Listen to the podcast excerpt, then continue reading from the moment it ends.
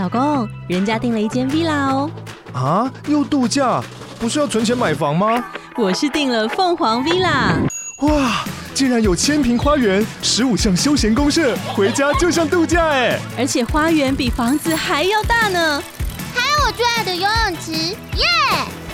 龙大营建 villa 生活，十年防水保固，二至三房，零七三九八五五五五，凤凰 villa。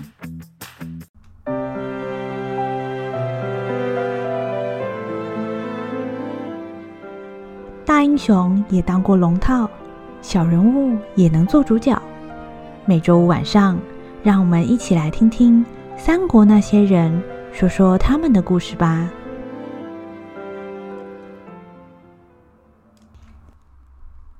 第二十四集，那个毒士前篇。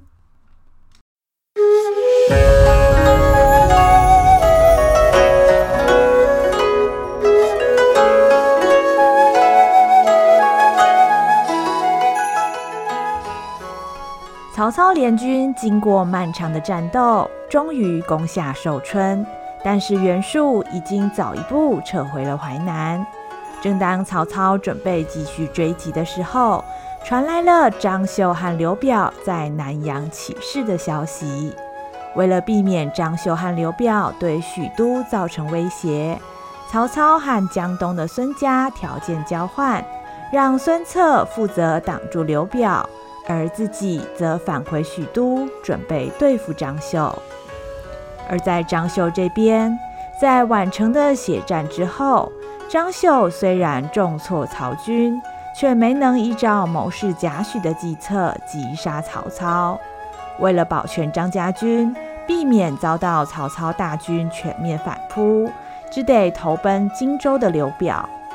张绣自从接替叔叔张继以来，东奔西走，四处漂泊，过着朝不保夕的日子。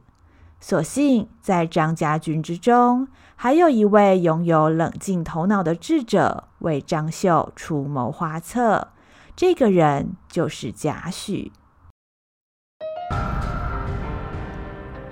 我是贾诩，字文和，祖上师承荀子一派，在我们老家武威地方上。算得上是儒学大家，家里一直都有人在朝廷里面当官。后来我被举为孝廉，也出来当个小官。或许是时运不济吧。那时候刚好赶上桓帝在位，这个皇帝沉迷酒色，不理朝政，朝中把持大权的都是那些宦官。一个淫虫配上一群阉人。把整个政局搞得比粪坑还要臭。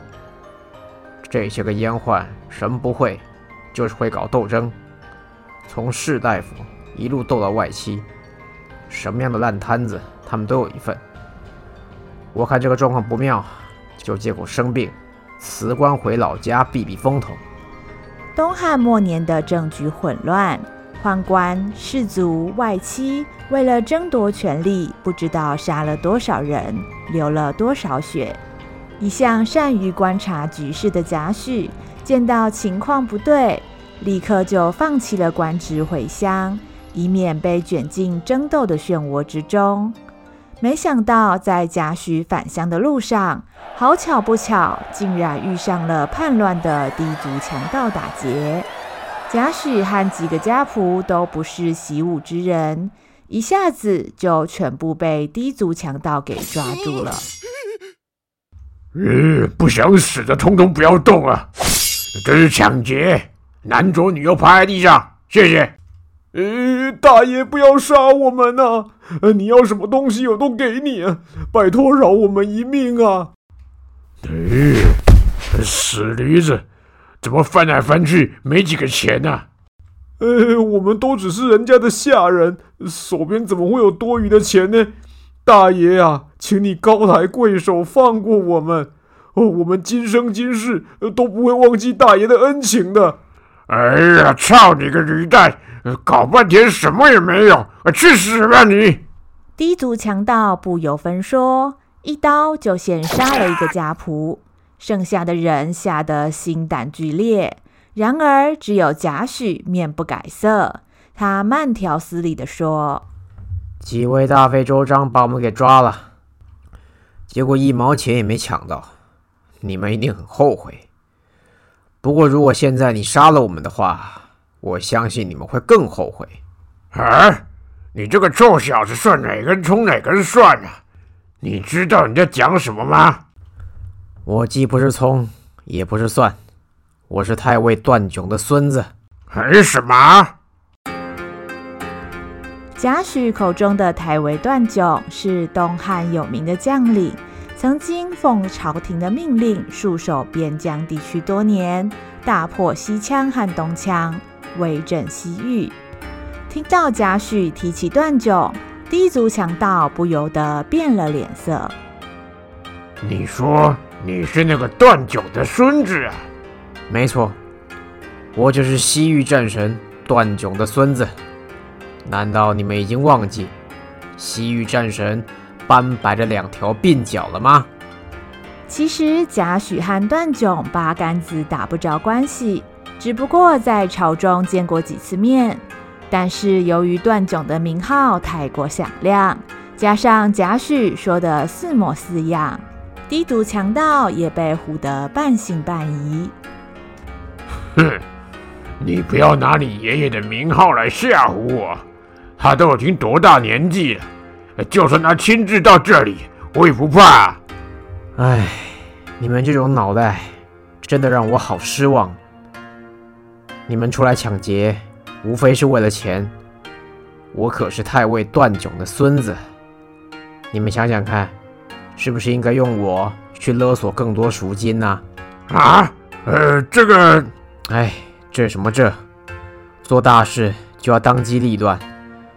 我来教你们好了。我现在在这里给你们当肉票，你们放我那些家仆回去，到时候再另外约地方付赎金，一手交人，一手交钱。哎，你少来这一套啊！如果我们放他们走，万一你爷爷带官兵来抓我们怎么办呢？哦，我告诉你们。这笔生意要是谈得成，你们少说可以拿个几千两黄金呢。只要我平安无事，这点钱我爷爷根本看不在眼里。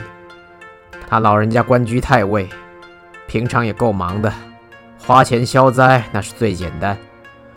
但是如果你们错过这个机会，我爷爷一直没等到我回家，那就非得带兵出来找人，搞不好你们整个山寨都被我爷爷抄了。到时候鱼死网破，大家都难看呢。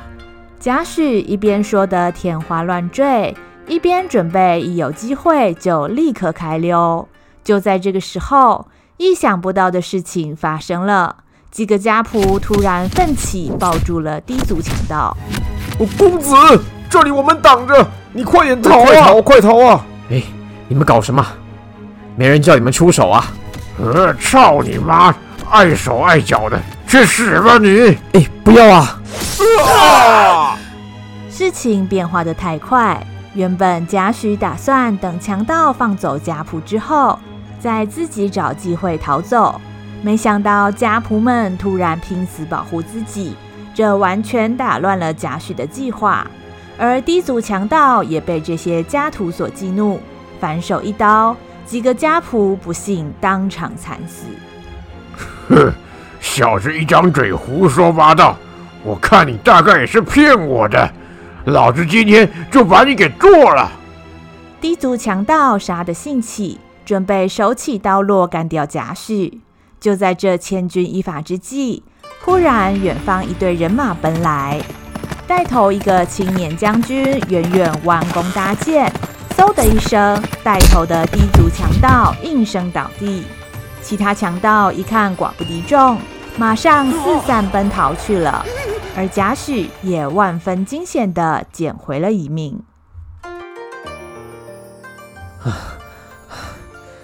在下贾诩，多谢将军相救啊！哎呀，不不用叫什么将军呐、啊，哎，我叫张继啊。哎，你喜欢的话就叫我老张好了。我们是董卓董大人的部队啊，奉朝廷的命令哦，来征讨外族。所以哦，才刚好跟你遇到啊，可惜来晚一步啊。没有救到其他人，那真是不好意思呢。哎，张将军哪里的话？你如果没来啊，连我也没命了。只恨我不够机灵，没办法想出让所有人都脱身的方法。还有那些家仆都牺牲了。喂，我说假兄弟啊，你也不要想那么多了。最近哦，边境乱得很呢，这些外族啊，性情剽悍，杀人不眨眼哦。哎，你居然能够讲到他们留你一命，真的是好口才哎。哎，我看你好像念过不少书哦，有没有兴趣来我们董大人手下做事啊？此时还是汉灵帝刚刚继位的时候，距离董卓进京把持朝政，成为人人望而生畏的大权臣，还足足早了十几年。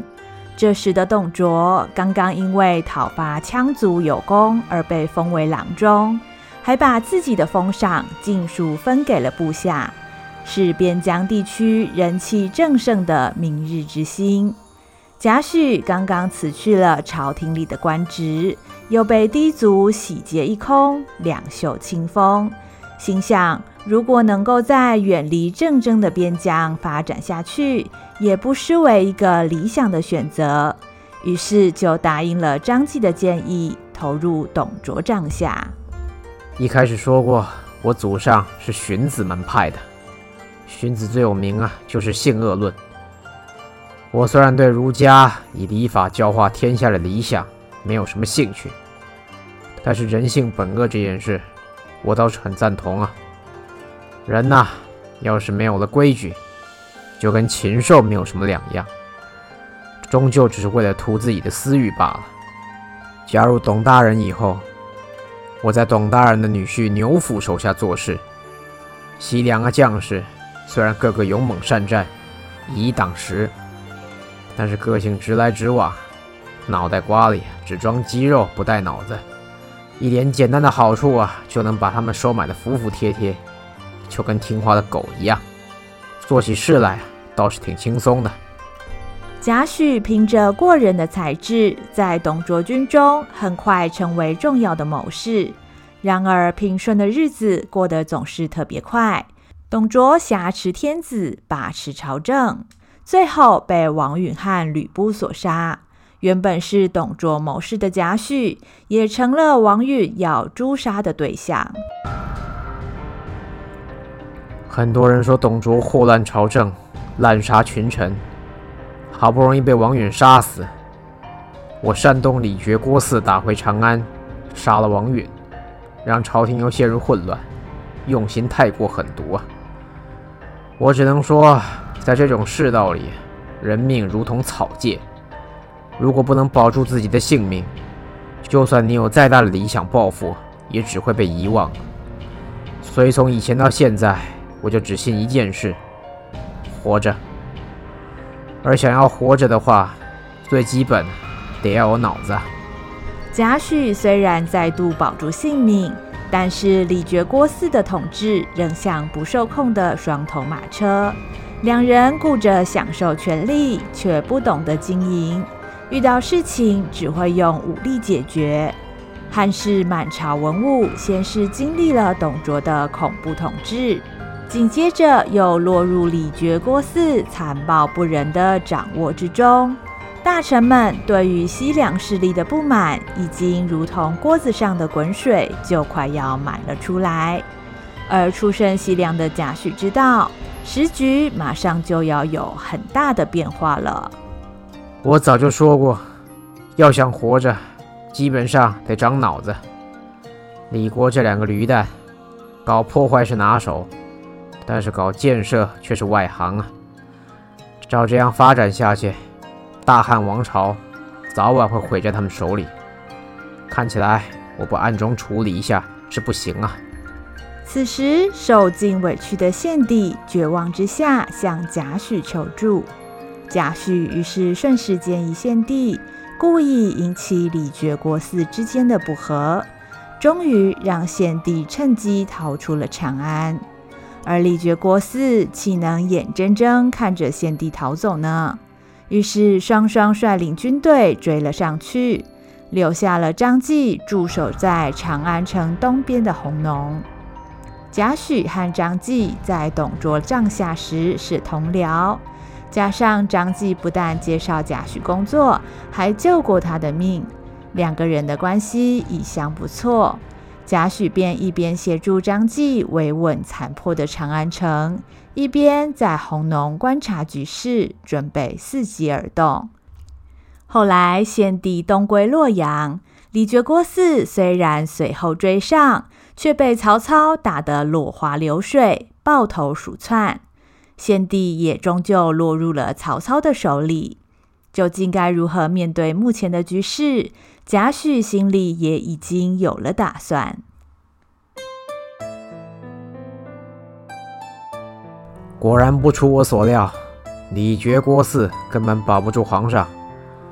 而且还被那个曹操打得满头包，现在王牌落到曹操手里去，我看不久以后，皇上大概会征召四方诸侯向我们西凉人问罪吧。啊，哎呦，啊老李老郭怎么弄成这样？喂，贾兄弟啊，啊那我们现在怎么办呢？唉，现在唯一的办法就是跟李傕郭汜那两个人划清界限。再过几天，我想这两个傻鸟。就会回来找你帮忙啊！你只要把他们杀了，带着他们的首级去向皇上投诚，这样将功折罪，加上你又没有挟持皇上，未来应该是不会有什么问题。把他们杀了？喂，假兄弟啊，你怎么可以这样讲呢？老郭老李啊，就算再猪头啊，但是他们还是我们西洋同胞啊！遇到困难的时候，同胞之间应该要互相帮忙啊！如果杀了他们去投降朝廷的话，啊，这不是卖友求荣吗？哦，你这样未免太毒了啦！啊，你不忍心杀他们呢？那你也可以紧闭城门，不要放他们进来，让他们自生自灭。反正李郭这两个人呢，平常一天到晚欺负你，今天弄到这种局面，也是他们自己笨才造成的。老张，我劝你是不要跟他们一样笨，不然的话。怎么死都不知道？哎呦，不可以啦，贾兄弟！哎呦，我知道我是真的笨笨的了。我也知道跟老李老郭切八段呢，才是比较聪明的办法。啊，可是哦，聪明的办法呃不一定是对的。老李老郭他们也觉得自己很聪明啊，哎，可是现在他们反而需要我哎，所以哈，有的时候啊，做人笨一点可能比较好哦。张继不听贾诩的建议，决定继续固守弘农，想等着接应李郭二人。但是终究没有等到他们回来。弘农并不是什么富庶的地区，很多物资都必须仰赖长安城的供给。但是李傕郭汜之前彼此征战，打得长安城中寸草不生，根本无法生产物资。不久，张继的军队就陷入了缺粮的危机，最后只好引兵强行攻打南阳，却被刘建射中，不幸身亡。接下来的事，你们都知道了。如果张继早早听我劝告，现在可能还平安无事。我没有劝动张继，后来他死于非命。我不希望他侄子张绣也步他后尘。可张继这叔侄俩就是一个样子，聪明的事不做，专门做蠢事。我叫他投降曹操，未来可以平稳发展。一开始听话，结果过了一个晚上又反悔了，搞得宛城也丢了，我们也得跑来寄人篱下。唉，我本来是觉得神仙难救无命人呐，你们不听也就算了，等机会一来。我总能找到其他安身立命的地方，但是张绣这个傻小子，不听话归不听话，偏偏又是一个直肠子，老是帮别人着想，实在是让人放心不下。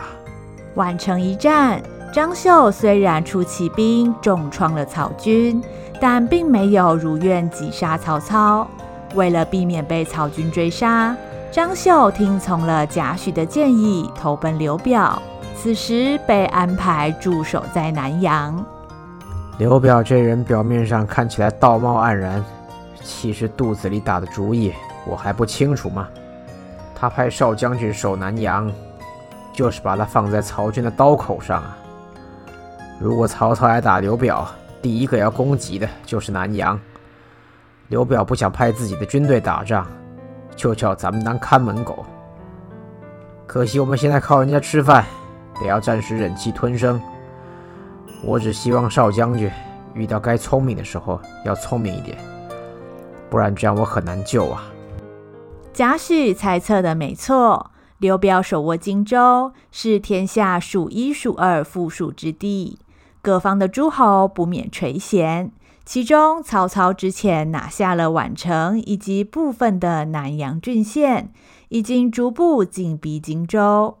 饶是荆州兵多粮足，刘表仍然不免觉得朝不保夕。而就在这一天，从北方的冀州寄来了一封给刘表的书信。刘表一看，大为震惊。赶忙把他手下的三位谋士找来商量。呃，诸位，刘表今日找各位前来商议，是为了冀州袁绍写的这封信。袁绍在信里说，曹操挟天子以令诸侯，势力日盛，现在正联合吕布攻打袁术。一旦曹操拿下淮南，很快就会把目标转向西边的荆州和北边的冀州。若是就此让曹操做大，汉室恐怕就要变天了。但此刻袁绍又与公孙瓒交战，没时间对付曹操，因此袁绍建议我们应该趁曹军围攻寿春的时候，趁机攻击曹操的根据地兖州。不知诸位有什么看法？主公，曹操势力越来越大，不可轻忽，没错。但袁绍恐怕也没安好心。袁绍不自己处理曹操，反而要我们出兵。我想袁绍除了想牵制曹操以外，更大的目的，恐怕是为了帮袁术解围。毕竟袁术可是袁绍的弟弟，主公可要仔细考虑，以免白白为袁家做嫁呀。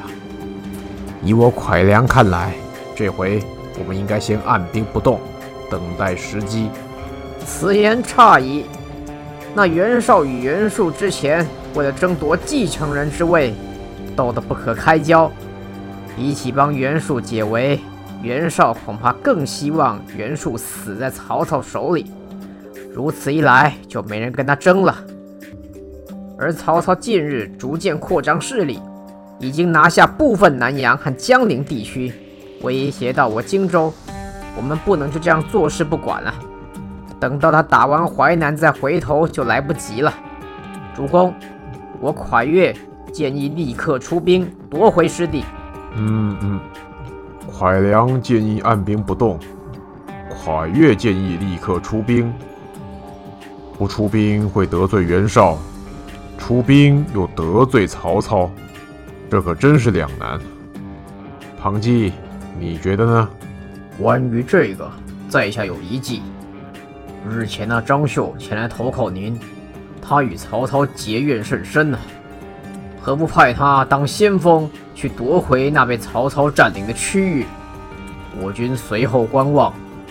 如果张绣打赢的话，我军顺势接管收复的城池；假如张绣失败的话，我们弃他于不顾，如此一来，两边我们都不得罪，主公也有足够的时间应变呐、嗯，如此可说是两全其美。张绣受了曹操之辱，又失了宛城，想必也想找机会一雪前耻。此次乃是大好机会，传令下去，命文聘为主帅。张绣做先锋，前往夺回南阳、江陵失守地区。遵命。经过一番讨论，刘表决定按照袁绍的建议，准备出兵夺回南阳和江陵地区的控制权。接到命令的张绣，好不容易从宛城逃离了曹军的追杀，还未休养生息多久，现在又得主动攻击曹操的地盘。张绣虽然知道这可能是刘表的借刀杀人之计，但是毕竟寄人篱下，不得不低头。为了保全张家军的栖身之所，张绣也只得照着刘表的命令整兵备战，希望能趁曹操仍在攻打寿春的时候抢得先机。另外，回到寿春城这边，反袁术联军的任务算是阶段性完成，而这也代表短暂的联盟结束。未来，曹操、刘备和吕布三方人马又将进入互相角力的局面。你 有劳吕布吕将军响应朝廷征召，我们今天才能顺利把袁术打回他的老巢。不愧是天下无双啊！这回啊，吕将军立下旷世功勋，等我回去表奏天子，重重的赏赐吕将军呐、啊。我听陈登说，你答应奏请天子，封我做徐州牧。哎，这，嗯，对对，呃，是有这么回事。喂，曹操，你这样怎么对啊？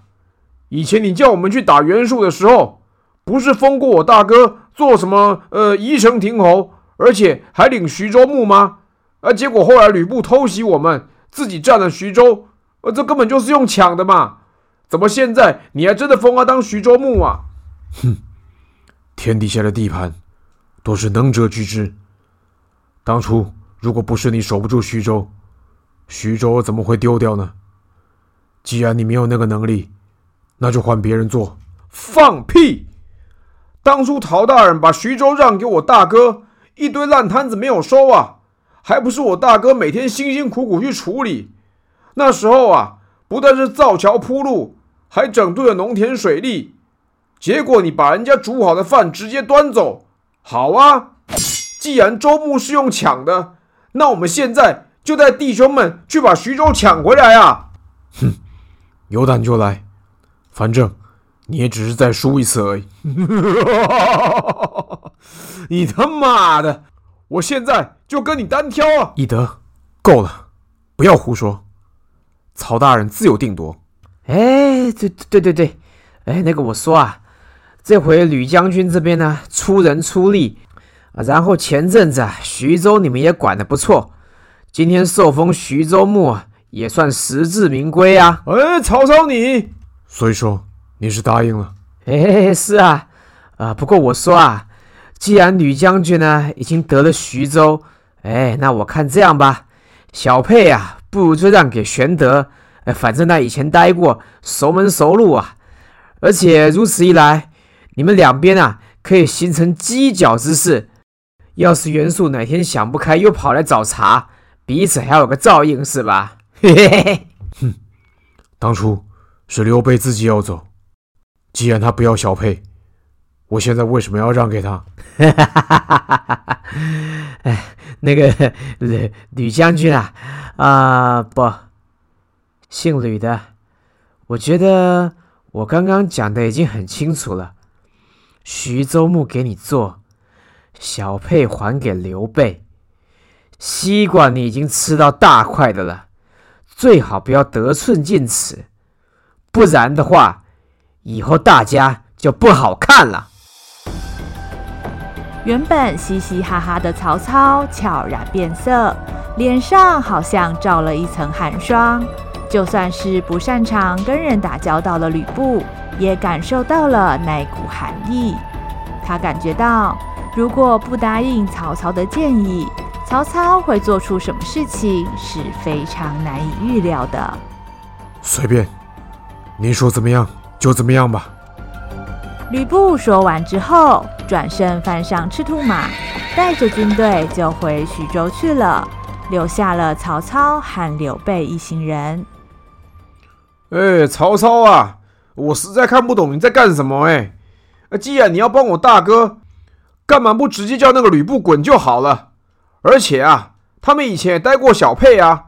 算起来，他们去也正合适嘛。哎呦啊，张张飞兄弟啊，你这个嗓门啊，可不可以控制一下？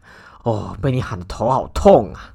曹大人，有关驻扎小沛这件事，在下也不太明白，还请曹大人说明一下。哎，玄德啊，你想想看，袁术呢躲到淮南去，暂时威胁不到徐州，吕布可是乐得轻松啊。然后我现在又得转头去打张绣，难保哪天吕布闲不住啊，趁我打张绣的时候，从背后捅我一刀啊。所以曹大人是希望我在徐州。帮你牵制吕布吗？对，是的。而且啊，你这么一去，还可以照顾你以前那些兄弟和百姓啊。你不是一直挂念着他们吗？另外啊，你也应该继续开始招兵买马，未来才能把徐州拿回来啊。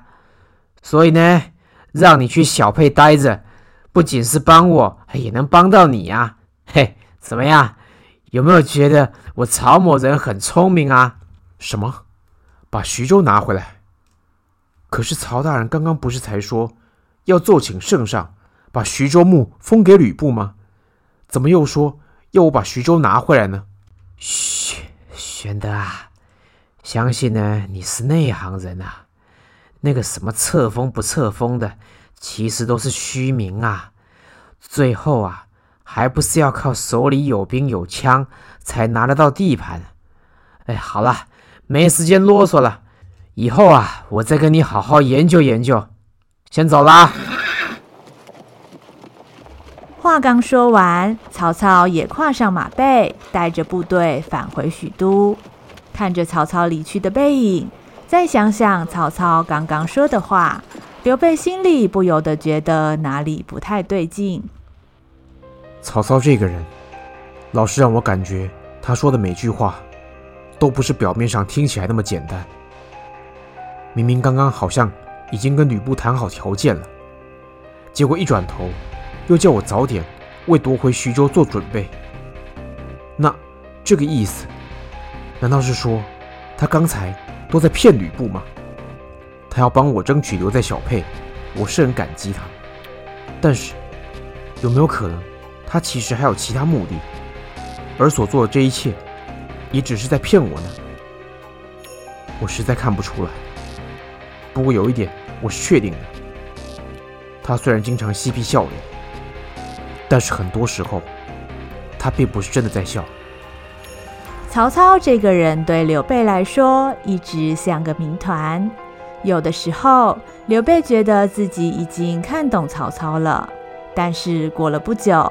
曹操马上又会做出让自己意料不到的事情，这常让刘备心里七上八下，不知道究竟能不能把曹操当作朋友。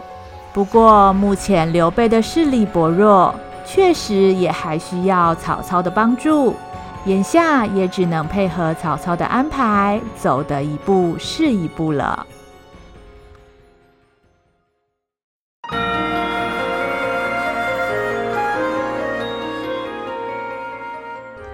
张绣听从刘表的安排，前往南阳和江陵，准备夺回被曹操占领的地盘。曹操能够帮曹昂和典韦报仇雪恨吗？被刘表当成挡箭牌的张绣，又会遇到什么样的危机呢？